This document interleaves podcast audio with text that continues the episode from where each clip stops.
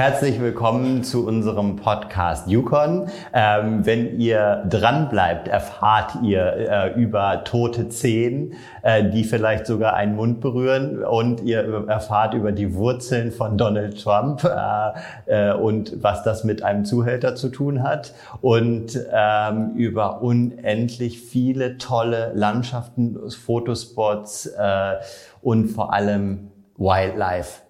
Bären, Elche, Lachse und so weiter. Ich verspreche euch, das wird der Hammer.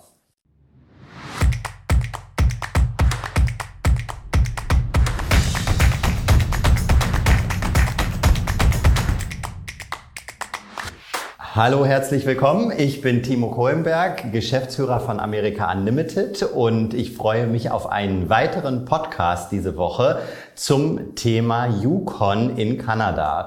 Ähm, und äh, wir äh, zeigen euch ja jede Woche Podcast zum Thema Insider-Infos zu Zielgebieten in, äh, auf der ganzen Welt. Und äh, dieses Mal haben wir den Holger Bergold äh, zu Gast, ein absoluter Insider ähm, zum Thema Yukon, der äh, das seit, glaube ich, Holger 26 Jahren, hast Ganz du gestern genau, gesagt, 26 ähm, vertritt in äh, Deutschland. Und äh, ja, herzlich willkommen, Holger. Dankeschön. Ähm, und ich freue mich, dass du dir die Zeit genommen hast für uns und äh, vielleicht sagst du erstmal ein bisschen was zu dir, wie lange du das also schon machst und ähm, vielleicht so ein bisschen eine kleine Zusammenfassung zum Yukon. Ja, also ich bin jetzt seit 40 Jahren im Tourismus und habe Destination, habe hab eine eigene Agentur, mhm. ähm, mache da Tourismus-Marketing und habe schon eigentlich Destinationen auf der ganzen Welt vertreten, von Brasilien angefangen über Orlando und über ähm, Dubai und also quer durch die ganze Welt. Und bin seit 26 Jahren, wie du gerade vorher schon gesagt hast, für den Yukon tätig und zwar durchgängig. Ähm, einfach eine, eine Destination, die mich völlig fasziniert und äh, ja, zur geografischen Lage hast du mich gerade vorher gefragt.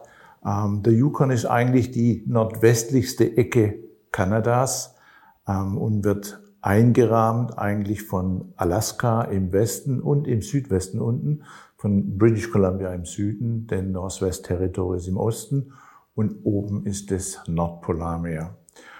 Ähm, ja, es ist also eine, eine gigantische Destination. Ich habe gestern ähm, gesagt, Yukon ist Kanada auf Anabolika. ähm, so ist es auch tatsächlich. Ähm, wer, wer Kanada liebt, der flippt im Yukon aus. So einfach möchte ich das mal sagen. Warum ist das so, würdest du sagen? Also wir haben ja, äh, wenn sich Leute Kanada vorstellen, stellen sie sich ja oft diese unendlichen Weiten vor, Berge, Bergseen vielleicht. Ähm, warum ist, ist der Yukon ähnlich? Ja, ganz genau. Der Yukon ist, man muss sich das einfach mal vorstellen, der ist anderthalb Mal so groß wie Deutschland, hat aber nur 40.000 Einwohner. Und von den 40.000 leben 30.000 in Whitehorse in der Hauptstadt. Das heißt, in einer Gegend anderthalb Mal so groß wie Deutschland hast du gerade mal 10.000 Leute, die sich da quer drüber in zwölf kleinen Gemeinden zerstreuen.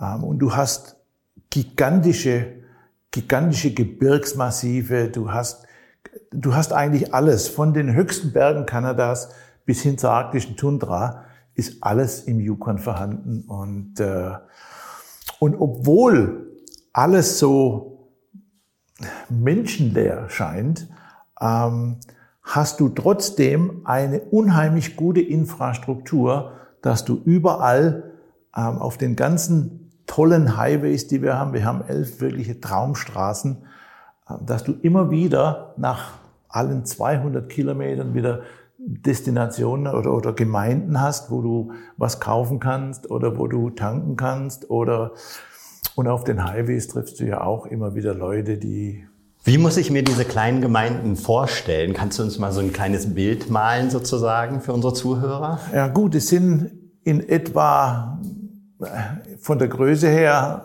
zwischen 100 und 1200 Personen in den, in den Gemeinden. Dawson City ist eine der größten mit 12 bis 1500 Einwohnern. Mhm. Ähm, Im Sommer vielleicht ein bisschen mehr, da haben sie 1800. Ähm, und sonst sind es eigentlich First Nation Gemeinden, also Indianergemeinden. Ähm, wie sehen die aus? Haben wir da, ist das so typisch, wie man sich das auch im, äh, vorstellt, so aus Filmen und so weiter, dass man also diese Holzgebäude äh, hat sozusagen? Oder ist das eigentlich mehr so ein bisschen das, was man vielleicht fälschlicherweise auch im Kopf hat? Also in den normalen Gemeinden vielleicht nicht, da ist es ein bisschen moderner. Mhm. Ähm, aber in Dawson City zum Beispiel, mhm. Dawson City ist ein, ein wirklich lebendes Museum. Mhm da hat sich in der ganz vergangenen Zeit, seit dem großen Goldrausch, und das ist natürlich Historie, mhm. ähm, seit dem Goldrausch vor 120 Jahren hat sich da wirklich nichts verändert. Die Gebäude sind noch genauso, zum Teil sind sie schon zusammengefallen mhm. ähm, und sind jetzt geschützt von Parks Canada. Die Gehwege sind so aus Holz, typisch wie du das vorstellst, weißt du, mhm. vom Wildwestfilm ja. auf den Holzbarrikaden. Das ist genau das, was ich eben Ganz meinte. Genau. Ne? So, genau. Ja. Die Straßen sind unbefestigt, das heißt, ja. wenn es im Sommer heiß ist, dann staubt das Ding und wenn es regnet, dann gibt's Matsch da drauf. So ist es und, und wie gesagt, Dawson ist ein lebendes Museum, da hat sich kaum was verändert. Du hast eben gerade schon gesagt, äh, historisch äh, interessant. Ähm, vielleicht führst du uns mal so ein klein bisschen durch die Historie des Yukon. Ja, also angefangen hat das ganze Ding vor 10.000 bis 15.000 Jahren ähm, zur sogenannten Beringia-Periode. Damals sind, da war Nordamerika noch nicht bevölkert. Und damals sind Jäger aus Sibirien über die noch existierende Landbrücke oder Landverbindung rübergekommen nach Nordamerika und haben sich dort in eigentlich drei Großgruppen aufgeteilt. Die einen sind nach Alaska runtergelaufen, das, da haben sich die Aleuten draus entwickelt. Die anderen sind oben entlang dem Nordpolarmeer rübergegangen, da haben sich die Inuits draus entwickelt.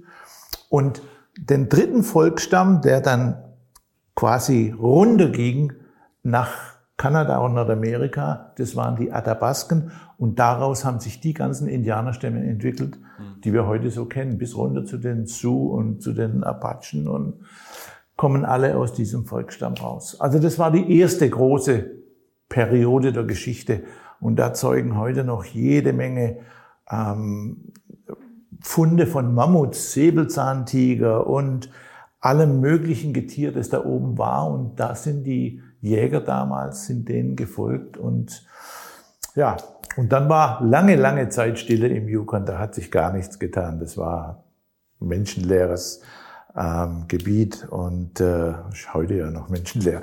Ähm, und dann am 16. August 1896, jetzt 120 Jahre her oder in zwei Jahren 120 Jahre her, ähm, hat es einen Riesenschlag getan. Da war plötzlich der Yukon wieder auf der Landkarte, weil drei Goldsucher beim Kaffeewasser holen, die haben so mit der Kanne reingeschöpft und das Ding war voll Goldnuggets.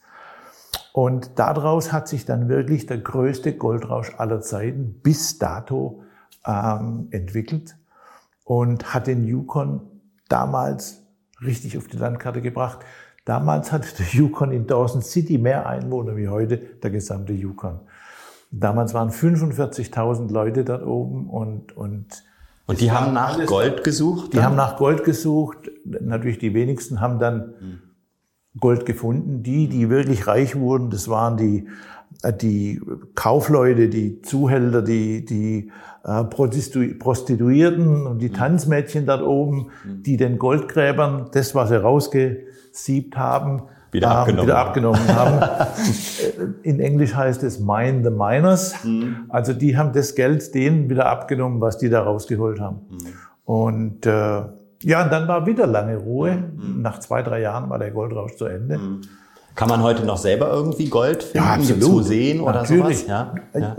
Du kannst oben selber Gold mhm. waschen noch. Okay. Übrigens. Und das sind dann aber wahrscheinlich so ganz kleine Partikel, die man noch findet? Ja, oder ist das eigentlich dann schon für Touristen gemacht? Manchmal findet man noch große. Du musst aber, wenn du ähm, dort oben bist, einen Claim dir holen mhm. und kannst dann, der kostet nicht viel, das sind 120 Dollar im Jahr. Mhm. Und du musst den bearbeiten dann. Mhm.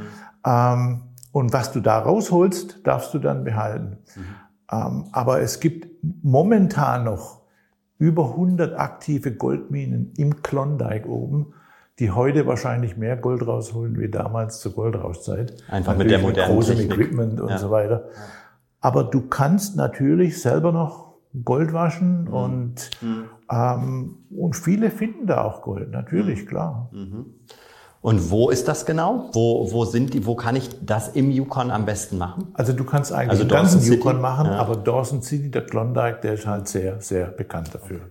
Was ist denn die äh, beste Reisezeit für die Kunden? Oh, da ist, also wenn du mich nach Reisezeit fragst, sage ich immer, habe ich keine Ahnung. Weil jede Zeit ist geil. Ja. Wirklich, kann man nicht anders sagen.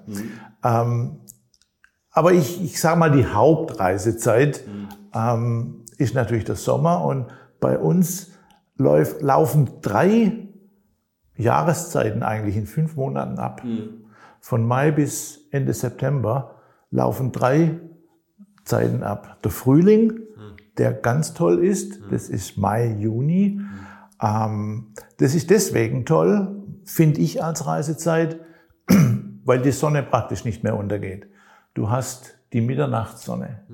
Ja, ähm, und es gibt unheimlich tolle Lichtverbindungen, wenn du abends rausgehst, ganz weiche Sonne, also für Fotoaufnahmen, für Filmaufnahmen ganz toll. Und zu dieser Zeit kommen die Bären raus. Die haben dann ihren Winterschlaf abgebrochen, kommen raus und man sieht die oft zu der Zeit an den Highways, wo die grasen. Die fressen Gras, weil sie noch nicht richtig fressen können. Die haben sechs Monate im Winterschlaf verbracht und dann müssen sich die Magennerven zuerst mal dran gewöhnen, dass die wieder arbeiten. ist spannend. Und dann machen die das Gleiche wie unsere Hunde und Katzen, wenn die eine Vers- Magenverstimmung haben, die fressen Gras. Weil das beruhigt Und, die da, und Magennerven. danach gehen die langsam über? dann Und danach gehen sie dann langsam über, dann geht's Wurzeln und dann kommt schon mal der erste Gopher, den sie als Quicksnack nehmen, Mhm. Ja. bis sie dann ins, ins große Fressen reingehen und die, die fressen ja eigentlich rund um die Uhr. Ja. Da reden wir nachher, reden wir noch mal ein bisschen ich, über Ich Night. deswegen äh, die Zeit so toll, weil an den Highways oder den, den Traumstraßen, die wir da oben haben, ähm, sind links und rechts Feuerschneisen, damit Wildfeuer nicht drüber gehen können. Und auf diesen Schneisen wächst Gras und Löwenzahn. Und auf Löwenzahn gehen die ab wie, ja, Löwenzahn ist für die Das heißt, wenn ich Bären wirklich sehen will, dann fahre ich am besten im Frühling? Im Frühling siehst du sehr viele. Ja, ist eine sehr gute Zeit. Und im Herbst ist auch eine gute Zeit, weil im Herbst müssen die sich wieder vollfressen mit Beeren und äh, und dann da das sind die Beeren reif und da holen die sich richtig noch Kalorien, bevor sie dann wieder in Winterschlaf gehen. Und du sagst aber auch, der Sommer ist eine tolle Zeit. Warum der Sommer? Sommer ist auch eine tolle Zeit, weil du kannst natürlich alle Aktivitäten machen, die, ja, du, die, die, die Temperatur ist noch wärmer. Ähm, du kannst auf, äh, auf, auf den Flüssen gehen. Ähm, die Fische sind richtig da. Die werden im Herbst noch besser dann. Dann kommen die Lachse hoch. Ähm, also, wie gesagt, die Zeiten sind, alle drei Zeiten sind toll, wobei beim Herbst noch zwei Sachen dazukommen. Du hast eine unheimlich tolle Färbung. Im September ist es unser Indian Summer. Ähm, der wird im Yukon ganz gold, weil wir sehr viel Birkenwälder haben und die werden alle goldgelb. Und wenn du dann so Sachen fährst wie den Dempster, da wird dann rot, gold, grün und also das ist eine Farbenpalette, Ja. Die haut einen um. Ich meine, wir haben eben schon vorher kurz gesprochen. Wir haben äh, aus unserem Unternehmen die, die Annika, die ja für das äh, Produkt äh, ähm, Kanada verantwortlich ist, war schon zweimal oder dreimal, glaube ich, sogar schon im Yukon äh, unterwegs, auch mit dir zusammen. Äh, du hast mich eben gefragt, wa- wann warst du eigentlich das letzte Mal da? Ich muss leider zu meiner Schande gestehen, ich war noch nie da und ich krieg richtig, richtig Lust dazu, muss ich sagen. Also ich glaube, wir haben echt viele Zuhörer, die, die, die, die an den Lippen kleben. Ähm, Jetzt ist aber auch, ähm, um das Thema Reisezeit noch mal ganz kurz aufzugreifen, der Winter eine Reisezeit, die für viele interessant sein könnte. Warum ist das so spannend im Yukon? Also der Winter dort oben ist ein Winter, wie wir uns ihn gar nicht mehr vorstellen können. Wenn du dir so im Kopf eine richtige Wu- Winterwunderwelt ähm, ein, einbildest oder ausmalst, wo die Bäume verblasen sind mit Schnee, wo, wo ja, das ist Yukon. Wir haben sehr kalte Temperaturen. Die Temperatur geht da auf minus 20, minus 30, manchmal minus 40 runter. Ähm, aber es ist kaum Luftfeuchtigkeit da. Das heißt, das ist nicht so wie in Deutschland, wo du schon bei minus 15 Grad frierst, wie noch was. Bei minus 30 Grad geht da noch jeder raus und, äh, und das ist toll. Mhm. Ähm, du kannst sehr viele Sachen machen, Schneeschuhlaufen, Eisangeln. Ähm, ich gehe gerne auf dem Motorschlitten durch die Gegend. Kann man sich da, also kann man den auch, also wenn man, wenn man jetzt eine Reise bucht, auch sowas mieten? Ja, natürlich, ja. Es gibt auch Ausflüge auf einem sogenannten Side-by-Side. -Side. Das ist ein, ein großer ATV, mhm. wo normalerweise der, der Guide fährt und sechs Leute können damit reingehen mhm. und die haben ähm, Raupen dran. Mhm. Und die gehen da also wirklich Berg hoch, Berg runter, so also der absolute spannend. Hammer. Für ja. uns sowieso als Motorliebhaber. Ja. Und dann natürlich die Fahrerei auf den Highways. Mhm. Also für mich gibt es nichts Gigantischeres, und die Annika hat es mitgekriegt, auf dem Dempster Highway runterzufahren bis hoch ans Eismeer. Mhm. Im Winter. Die Straßen kannst du fahren, ist überhaupt kein Problem. Du hast noch nicht mal Schneeketten drauf. Ganz normale Winterreifen genügen da. Mhm. Es ist einfach gigantisch. Diese Landschaft, dieses Windverblasene, dann kommt mal wieder, geht der ein Lux über die Straße und ja. ja, also das ist Abenteuer pur. Wirklich Abenteuer pur. Ist das auch die Zeit, in der man diese Nordlichter sieht? Die Nordlichter kannst du schon ab Mitte August sehen. Also schon im Sommerurlaub kannst du Nordlichter sehen. Und muss ich dazu an bestimmte Punkte gehen oder ist das eigentlich von nee, überall eigentlich sichtbar? Du kannst die von überall sehen. So, sobald du aus einer Gemeinde rausgehst, dass du kein Licht mehr hast. Hm. Die, die Lichter sind rund ums Jahr da. Aber es ist einfach zu hell. Es hm. wird nicht mehr dunkel. Hm. Deswegen siehst du sie nicht. Mhm. Ab Mitte August hast du wieder, ich sage mal, sechs Stunden Dunkelheit. Und da kannst du sie sehen. Und, äh, und natürlich, je weiter der Winter voranschreitet, Dezember, Jan Januar, Februar, März sind eigentlich die tollen Zeiten. Ähm, da wird es schon wieder ein bisschen wärmer. Mhm. Und du hast immer noch die glasklaren Sternehimmel mhm. und diese unglaublichen Nordlichter, die da am Himmel rumtanzen. Das schon sagenhaft. Mhm.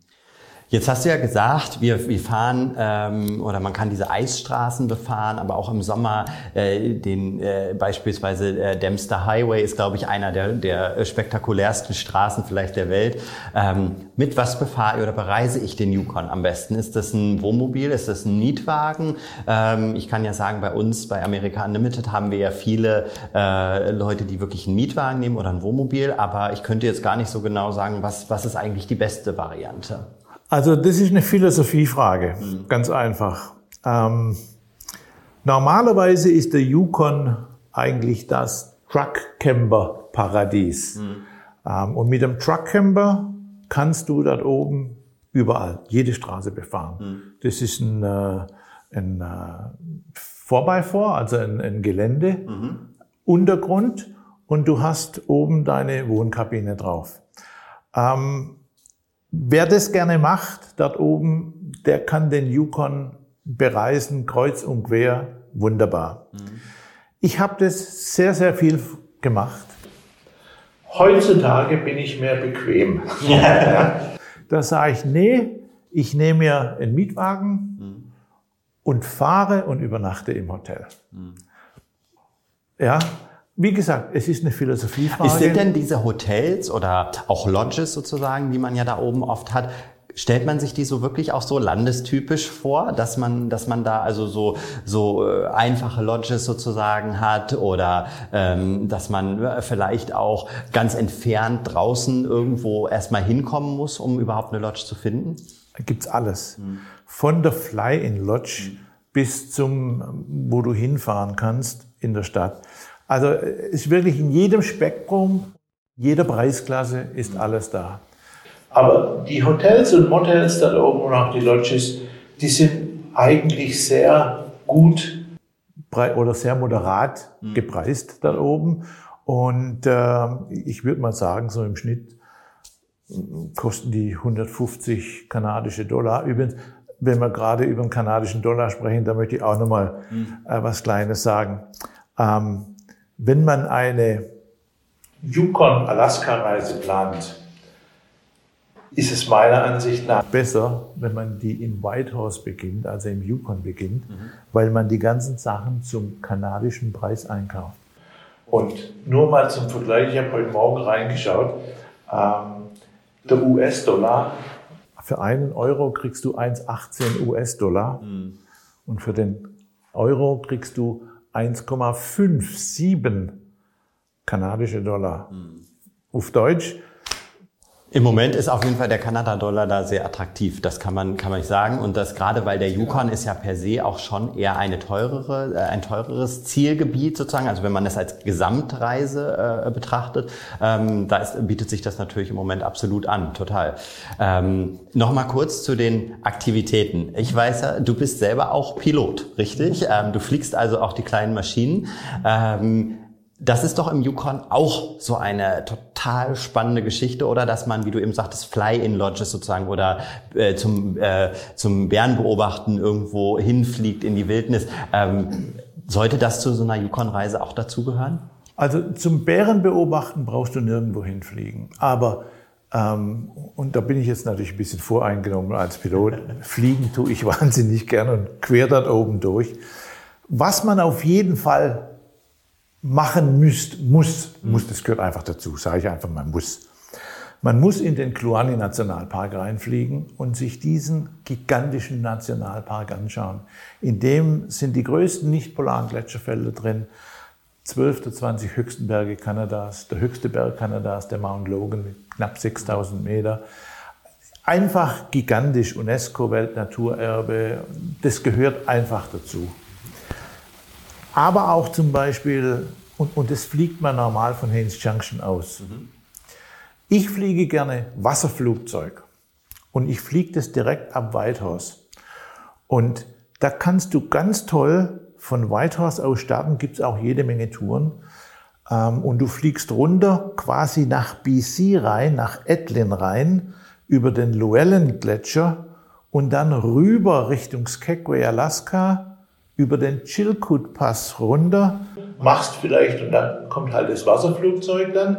Du kannst in Bennett einen kleinen Zwischenstopp machen, einfach mal landen, mhm. rausgehen, die Füße vertreten. Bennett war die erste Gemeinde im Yukon, wo die Glücksritter über den Chilkoot rüberkamen. Die kamen nach Bennett. Dort hatte übrigens als kleine Anekdote äh, Donald Trumps Großvater mhm. ähm, ein Hotel und war dort der größte Zuhälter und der größte Hotelier in der Gegend, ja. Ja, wenn das mal nicht passt, ne? Ja, und ich sage ja. Kriege ich wieder Ärger bestimmt auch.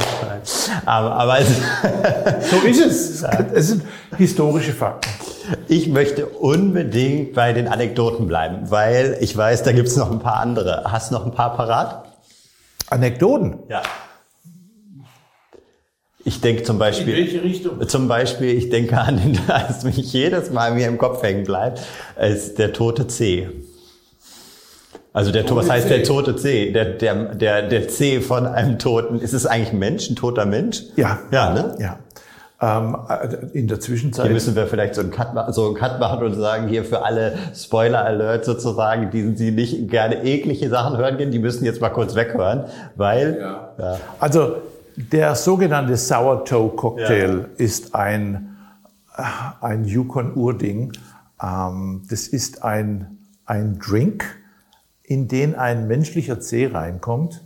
Und wenn man den trinkt, muss der Zeh an die Lippe stoßen. Und es ist ein echter menschlicher Zeh. Ähm, da haben sogar Leute den verschluckt und mussten dann, da musste, musste unterschreiben, die mussten dann 1200 Dollar Strafe bezahlen. Ja, ja. Und haben dann eine sogenannte Zwangs-C-Abgabe beim Ableben.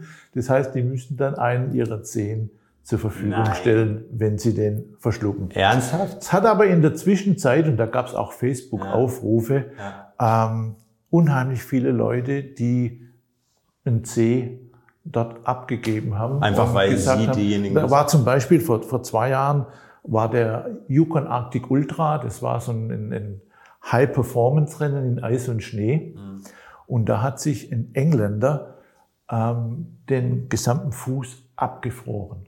Und der hat dann einen C spendiert und war dann einer der ersten, die den eigenen C ich möchte zu gern wissen, was unsere Zuhörer gerade denken. Ich sehe hier hinten unsere äh, Produkt, äh, die hier die Production macht, Susanne und Linus ziehen eigentlich schon alles zusammen. Es ist halt, also bei mir, ich muss auch sagen, ich kann mir das irgendwie überhaupt nicht vorstellen. Hat die Annika das damals gemacht, als ja. sie da war? Ach, ernsthaft? Ja, oh, da muss ich sie mal drauf ansprechen. Natürlich. Also wie ihr seht, ihr kriegt hier auch definitiv Informationen aus erster Hand. Ähm, da kann man, also können Leute aus Erfahrung mitsprechen. Ähm, wir können nicht nicht über den Yukon sprechen und nicht über Wildlife sprechen. Ähm, wir haben eben die Bären schon äh, angesprochen. Was für Bären habe ich da eigentlich und was für Wildlife gibt es noch im Yukon? Also du hast letztendlich Schwarzbären, du hast Grizzlybären, du hast, wenn du nach Alaska reinfährst, an der Küste Kodiakbären ähm, und du hast ganz oben im Norden Eisbären, wobei äh, das ist eine Anekdote. Ähm, normalerweise siehst du keine Eisbären. Die sind so weit oben im Norden, die findest du nicht. Aber mir ist vor zehn Jahren, vor zehn Jahren war das, glaube ich, auf dem Dämster, ich bin den Dämster hochgefahren nach Inuvik, läuft mir ein Eisbär über die Straße. Ich war wie von der Tarantel gestochen. Und äh, kurze Zeit später, ich habe dann auch Filmaufnahmen gemacht. Ne? Und Kurze Zeit später kam dann ein Helikopter und da waren so Parkranger drin. Die haben den dann ähm, betäubt. Und der hat sich echt verirrt. Der hat sich verlaufen gehabt. Und, und die haben den zurückgebracht? Und die haben den in Netz rein ja. und haben den dann an die Küste wieder geflogen, mhm. ja. Mhm. Aber das ist mir auf dem Dämster passiert. Mhm. Ähm, ja, also Bären haben wir jede Menge. Wir sagen grundsätzlich, dass wir eigentlich pro Einwohner einen Bär haben und zwei Elche und zehn Karibu. das ist, also das heißt, man ist eigentlich, wenn man in den Yukon fliegt, kann man relativ sicher einen Bären sehen? Kann ja, man das sagen? Ja, ja, ja. ja. Und, ähm, und du musst nicht an irgendeine spezielle Stelle gehen. Mhm. Du siehst die wirklich auf dem Highway. Ganz, ganz bekannt dafür ist die Ecke um den Kloane Nationalpark. Das ist eine der am dichtesten mit Grizzlybären besiedelte Habitats mhm. in, auf der ganzen Welt. Mhm. Und wenn du den das ist die Haines Road runterfährst nach Haines, Alaska. Also wenn du da keinen Bären siehst, dann hast du echt. Hast du was falsch gemacht. Also da ist was falsch gemacht. hast du sie ver vergrault.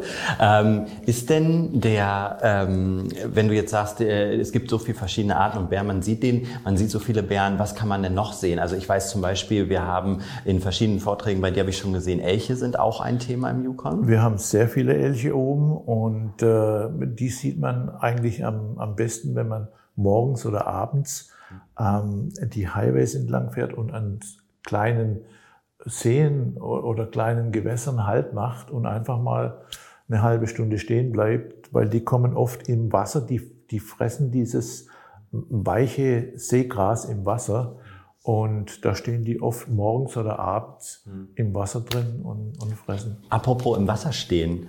Die Bären fangen ihren Lachs zum Teil auch im Wasser, richtig? Kann man das auch sehen? Weil das, ich erinnere mich an die, du bist ja ein super Fotograf auch ähm, und stellst immer die Bilder, die wir auch äh, werblich verwenden in unseren Katalogen etc. uns selber aus deinem eigenen, äh, aus deinem eigenen Bestand zur Verfügung. Ähm, und ich sehe, ich bin immer unfassbar beeindruckt, wie die Bären also diesen Lachs im Wasser fangen. Ja, ähm, das wirst du im Yukon fast nicht sehen. Mhm. Aber wenn du gerade, wie ich gerade gesagt habe, diese Haines Road runterfährst, das heißt, du siehst es im Yukon auch, ähm, in Klakshu, wo die, das ist eine Indianersiedlung, die aber nur dann besetzt ist, quasi wenn die Lachse laufen. Mhm. Ähm, da kommen die vom, vom Pazifik her hoch und da sind natürlich die Bären da. Da stehen Bären und holen sich die Fische aus dem Wasser. Aber ich gehe zum Beispiel, also Angeln ist eins meiner, mhm. meiner großen Hobbys. Und ich gehe jeden Oktober ähm, dort runter nach Haines und gehe fischen dort unten. Und da stehst du im Wasser und bist am Fischen. Und ich habe immer das Bärenspray mit dabei, das mhm. ist Gesetz eigentlich. Und da ist mir schon oft passiert, dass der, du stehst da da und fisch und fisch und fisch und der Bär kommt rein ins Wasser, läuft an dir vorbei, der weiß ganz genau, du, du stehst da und du bewegst dich natürlich nicht mehr, gell, ja. wie zur Salzsäule erstarrt. Und der Bär geht rüber und die gehen normalerweise so hinter, hinter Steine und zack, und dann läuft er wieder zurück mit so einem Lachs im Maul und du bist völlig frustriert, weil der hat, ja, in drei Minuten hat er sich einen Lachs geholt und du stehst da dran und machst und tust, ja. Ähm, also, oh Mann, die wissen finde, ganz genau, so wo, wo diese Lachse stehen und da ja. gehen die rein und holen das und alles sagenhaft. Also das heißt, du hast auch selber gar keine Angst vor Bären, wenn du da bist? Ah, ich habe Respekt. Respekt. Ich habe Respekt mhm. und ich habe äh, ähm, zwei Situationen erlebt, wo ich durch eigene Blödheit ähm, ähm, Glück gehabt habe. Mhm. Ähm, eines war genau an dieser Stelle und da konnte ich noch nicht mal was dazu. Da ist, war ich in einer Gruppe drin und da ist einer, der hat Angst gekriegt und der ist losgerannt und der Bär hat sofort attackiert und ich bin da gerade noch in den Motorhome reingekommen. Und was ist mit dem Menschen passiert, der da weggerannt ist? Hat der es auch geschafft? Der hat es in seinen Wagen reingeschafft, ja. aber ich bin dann gerade noch in, in ja. das hat nicht nur mal mir gehört, ja. Tür aufgerissen in den Motorhome rein, da saßen ein paar Schweizer drin. Die haben euch den Schock gekriegt. Aber direkt danach war das Gesicht des Bären direkt im Fenster. Also das war eins. Und, und die andere Situation, die war zwischen Whitehouse und Carcross, also auf ganz normal befahrener Straße. Da war eine, eine Grizzlybärin mit zwei Kleinen am Straßenrand und die grasen dann und graben nach Wurzeln. Mhm. Und ich war mit einem anderen Kameramann unterwegs. Mhm. Und wir haben den Wagen hingestellt und, und der sagt, du, ich filme das jetzt gerade mal. Und dann sage ich, okay, während du filmst, Kamera rausgeholt, mache ich Fotos und bin immer mit dem Sucher gelaufen und bin ein Stückchen zu, zu weit mhm. an die Bären drangekommen. Und dann hat er eine sogenannte Bluff-Attack gemacht mhm. und ist auf einmal losgestürmt auf mich, vielleicht 10, 15 Meter und dann ist, ist er stehen geblieben. Also wie eine angetäuschte Attacke. Ähm, da ging mir sowas von das Zäpfchen das runter. Ich kann dir gar nicht sagen. Und ich bin dann ganz langsam wieder zurück in den Wagen und da habe ich also, ich konnte nicht mehr aufstehen, gell? da ist mir einfach alles weggeblieben. Ja, das glaube ich. Da war alles aus. Aber das, was du schon erlebt hast, ey, das ist unglaublich. Ich finde find immer, man ist so dabei. Der Lachs, den diese, diese Bären fangen oder du dann halt auch nach einer Stunde mal hast vielleicht, ähm, schmeckt der anders? Ja, sowieso das Selbstgefangene schmeckt immer besser. Das war auf jeden Fall. Aber ähm, der Lachs da drüben, das sind so tolle, glasklare, frische Gewässer. Ähm, da schmeckt der Fisch eigentlich anders. Und nicht nur der Lachs, auch der, ähm, der Arctic Char und die Forelle und, und, und der Hecht. Es gibt ja unheimlich viele Fische da drüben, ist sehr, sehr fischreich. Die schmecken alle viel, viel besser wie die bei uns. Was sind andere äh, Spezialitäten, die man im Yukon isst? Gibt es da was, wo man sagt, der Yukon steht auch für das und das Essen, beziehungsweise die und die Restaurants? Also normalerweise ist der Yukon ähm, typisch nordamerikanisch, Steak, Ribs, ähm, diese Sachen, auch Burger. Und da muss ich sagen, haben wir da oben den Bison Burger, der wirklich ganz toll schmeckt. Oder auch ein Elk Burger, die schmecken anders. Aber du kannst dort oben wirklich alles kriegen. Also wir haben jede, ich, ich, von Karibisch über Deutsch, über äh, gibt's alles an Restaurants, was du dir vorstellen kannst. Wir haben sogar in Whitehouse eine der zehn oder der zehn besten Restaurants in Kanada. Das ist das sogenannte Wayfarer Oyster House. Und äh, ja, Oyster, wie gesagt, kriegst du frische Austern. Und äh, also von den Restaurants her haben wir wirklich tolle Sachen. Und dann haben wir natürlich noch ähm, zusätzlich unser Yukon Gold. Yukon Gold ist eine Kartoffel, die du in ganz Kanada kaufen kannst. Yukon okay. Gold Kartoffel, Yukon Gold Bier und natürlich Yukon Gold. Aber wenn du mich fragst, was esse ich am gernsten, ähm, ich esse gerne Caesar Salad mhm. und ich esse gerne Steaks und natürlich Fisch. Mhm. Also ich muss sagen, wir, wir brennen so, ich bin ja auch so ein Lachs-Fan, ich also auf dem Grill gemacht und so weiter. Ähm, wir, ähm, ich, ich möchte mir unbedingt mal so einen Lachs da oben. Ich habe gestern Fotos bei deinem Vortrag gesehen. Ähm, das ist unglaublich. Der ist so orange, der ist so. Wobei das war eigentlich diese Arctic Jaw. Hast du Jaw? Das ist, hast du gesagt, ein Mix aus Lachs und Forelle, ne? Ja, ein Zwischending, ja. ja. Also auch ein Salmonide hm. und äh, kommt nur in ganz, ganz kalten Gewässern vor. Hm. Ich möchte unbedingt noch, äh, bevor wir jetzt auf die Zeit und wir müssen, glaube ich, ähm, unbedingt anfangen, äh, über die absoluten Insider von dir nochmal zu sprechen. Wenn du sagst, ähm, du bist da oben im Yukon nun schon so oft gewesen, dass du es wahrscheinlich gar nicht mehr zählen kannst. Ähm, wenn du sagst, ich habe so zwei, drei absolute totale Insider-Tipps, also ein total Restaurant, wo ich immer unbedingt hingehen würde oder äh, was vielleicht auch in keinem Reiseführer steht oder ähm, andere Sachen, wo du sagst, das ist so für mich so ein perfekter Tag. Kannst du das mal beschreiben? Also ein perfekter Tag für mich ist, wenn ich fliegen kann und wenn ich fischen kann. Mhm. Ja, oft mache ich, gehe ich abends nach dem Abendessen noch raus und weil es wird ja nicht dunkel und fliege dann fünf Minuten in irgendeinen See rein und setze mich auf die Tragfläche und fische. Da habe ich Ruhe, da kann ich nachdenken, da stört mich kein Mensch, da hörst du mal ein Loon oder, oder hörst mal einen Adler kreischen oben. Ähm, also das ist so richtig Stimmung. Ja. Ähm, das ist eine Sache. Nun, die kann nicht jeder machen. Aber jeder kann sich irgendwo rausfliegen lassen zum Fischen. Das ist zum Beispiel eine Aktivität, die man wirklich toll machen kann.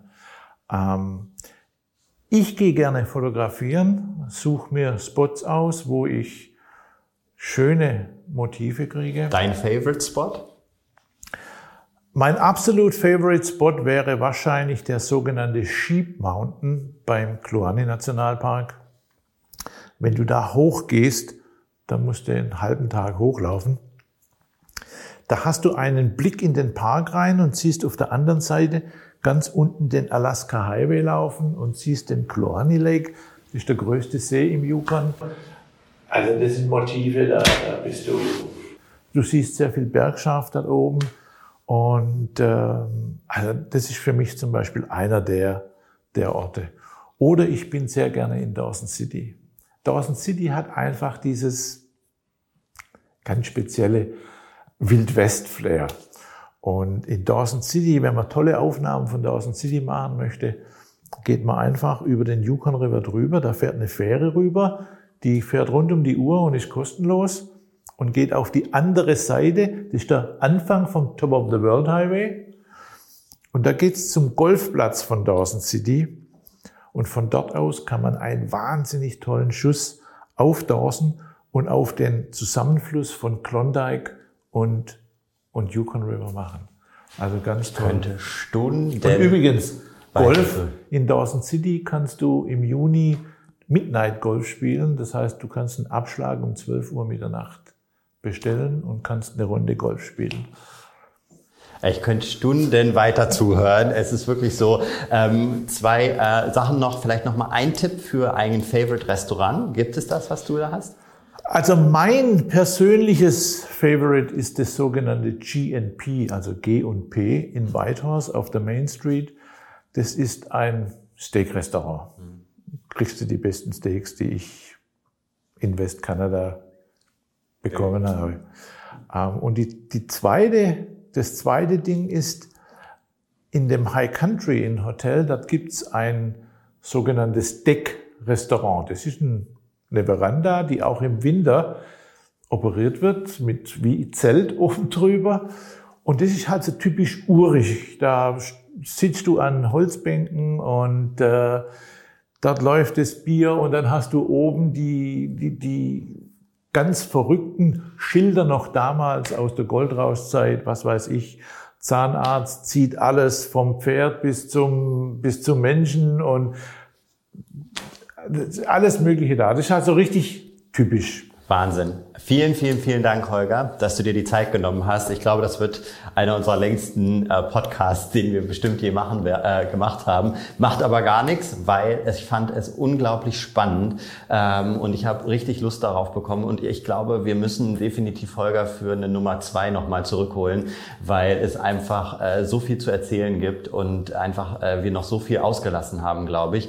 Ähm, was wir vielleicht nochmal sagen können, ist natürlich alles bei uns buchbar, außer der spontane Trip mit dem Flugzeug. Ähm, Flugzeugtrips oder äh, sprich mit dem kleinen Flugzeug kann man natürlich bei uns buchen, ob es eine, zu einer Fly-in-Lodge ist oder nicht.